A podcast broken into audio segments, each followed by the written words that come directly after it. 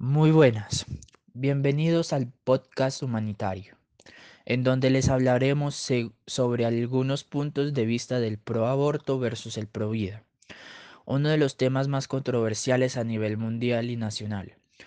Los estaremos acompañando Licedo Gómez, José David Marín y mi persona, Adrián Holguín.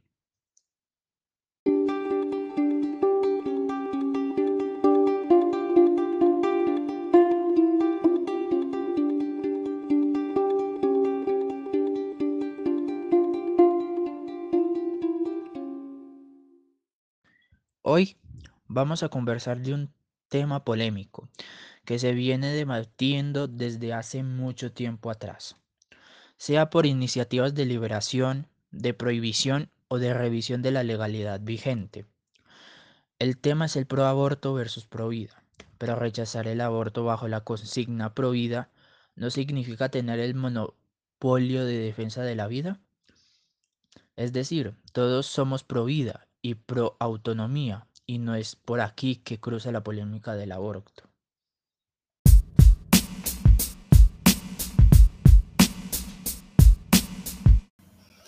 Bueno, ahora empezaremos el conversatorio que abarca temas sobre el pro aborto y el pro vida. Comencemos con la primera pregunta. ¿El aborto es un alivio o está en contra de la vida? Adrián, primero cabe aclarar que no se está asesinando a un bebé, es decir, el aborto no está en contra de la vida. El aborto es un proceso seguro médicamente, no lo digo yo, lo dice la Organización Mundial de la Salud y las Naciones Unidas. Entonces, hay que recordar que primero hay un cigoto, luego un embrión, luego un feto y nace un bebé. Lo que se está haciendo es interrumpir el embarazo voluntariamente. El aborto genera un enorme alivio para una mujer que tuvo que recurrir como una alternativa o último recurso. Evidentemente no es una decisión fácil de tomar, pero creo que como mujeres tenemos el derecho de realizar un proyecto de vida y tener acceso a una maternidad deseada. Bueno, la siguiente pregunta es, si estuvieras embarazada, ¿abortarías si te hubieran violado?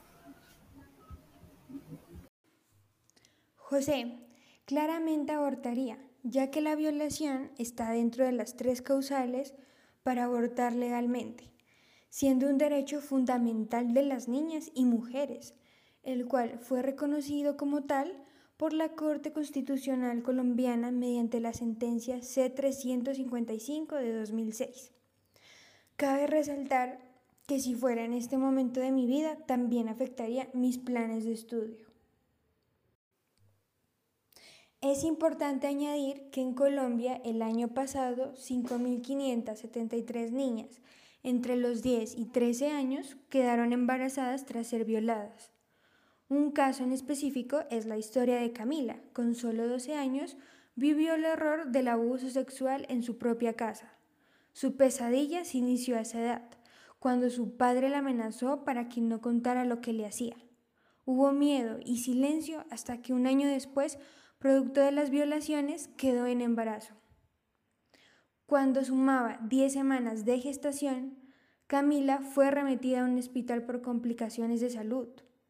Pese a que la niña podía acceder a una interrupción voluntaria del embarazo, dos hospitales se negaron a practicarla, alegando que no tenían las condiciones técnicas y que los médicos se declararon objetores de conciencia. Solo después de una orden judicial y de la intervención de la Mesa por la Vida y la Salud de las Mujeres, la niña pudo interrumpir su embarazo en un hospital público de Bogotá. Tenía 20 semanas de gestación.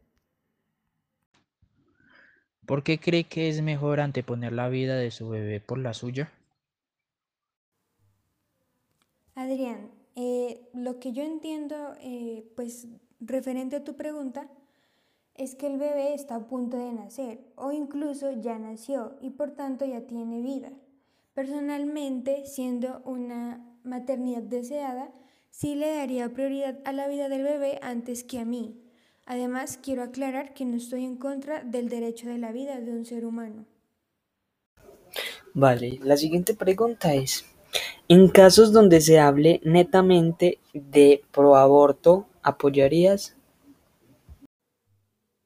José, sí lo apoyo totalmente, ya que defiendo la idea de que las mujeres tenemos el derecho a elegir la maternidad.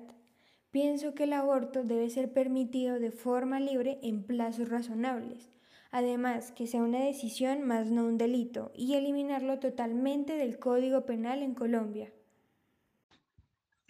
En los casos en donde se hable netamente de provida, ¿apoyaría? Adrián, sí apoyo el derecho a la vida de un bebé, pero no estoy de acuerdo con el movimiento Provida el cual le dan prioridad al derecho a nacer antes que al derecho de la mujer a decidir sobre su cuerpo y su maternidad. El proaborto no está en contra de la vida, ya que primero existe un cigoto, luego un embrión, luego un feto, el cual es una promesa de vida, lo explica la feminista Floren Thomas. Es decir, el embrión o feto no está lo suficientemente desarrollado para equiparlo a una persona. Si estuviera tu vida en peligro, ¿abortarías? José, si hay un riesgo de salud o de peligrar mi vida, personalmente no abortaría, ya que evidentemente primero está la vida de la mujer. Pero sí revisaría que la información que me brinda la EPS o el médico particular sea verídica, es decir, que mi vida se encuentre realmente en peligro en caso de abortar. El aborto, generalmente, vuelvo y repito, es un procedimiento seguro. En Colombia, el 80% de los abortos se hacen en los tres primeros meses. Por tanto, es necesario estar informadas y asegurarnos que se cumplan nuestros derechos a un aborto seguro. Es decir, las identidades de salud están obligadas a hacer un aborto cubierto por el sistema de salud, brindarnos la mejor información y que no se niegue el servicio de la EPS. Según la ley colombiana, es permitido abortar si el feto naciera con una malformación. Si estuvieras en este caso, ¿lo harías? Adrián, sí está permitido cuando existe una grave malformación del feto que haga inviable su vida, ya que es una de las tres circunstancias permitidas por la Corte Constitucional colombiana, mediante la sentencia C-355 de 2006. Si se me presentara el caso, obviamente lo haría con el fin de evitar las malformaciones congénitas del bebé. En Colombia y en varios países se presenta este tipo de casos. En Popayán, Cauca, hace dos años hubo un caso en que por malformaciones en el feto, la mujer con Zika de 18 años y con 7 meses de gestación tuvo que abortar. Bueno, Lisette, ahora nos gustaría saber qué opinas sobre el aborto clandestino. Bueno, José, pienso que la prohibición del aborto genera abortos clandestinos, la cual son absolutamente peligrosos para la salud de las mujeres.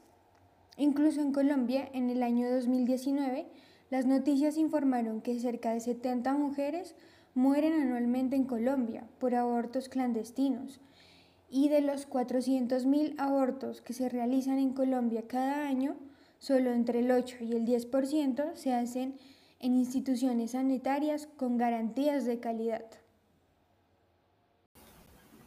Finalmente, queremos transmitir a todas las personas que nos escucharon que dar una opinión es necesario. Podemos estar en desacuerdo frente al aborto y otros temas, pero invitamos a informarnos, a no creer en mentiras o mitos sobre, sobre el tema y que cada mujer pueda decidir si quiere o no una interrupción del embarazo.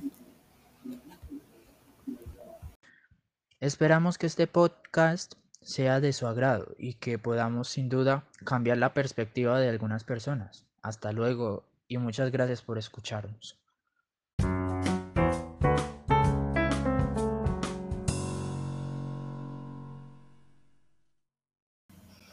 Bueno, ahora empezaremos el conversatorio que abarca temas sobre el proaborto y el provida. Comencemos con la primera pregunta.